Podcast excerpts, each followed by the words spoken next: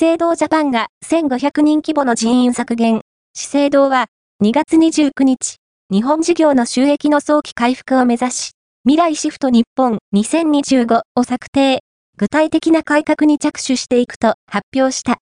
同プランでは、持続的な成長、稼げる基盤構築、人材変革の3項目を掲げているが、この中で、関連子会社である資生堂ジャパンの従業員を対象に、約1500名の早期退職者を募集することを明らかにしている。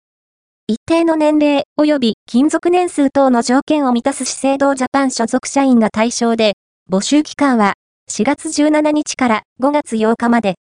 退職日は9月30日を予定している。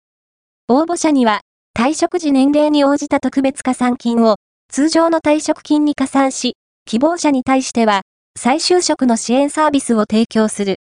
募集人数は全従業員の約5%に当たる。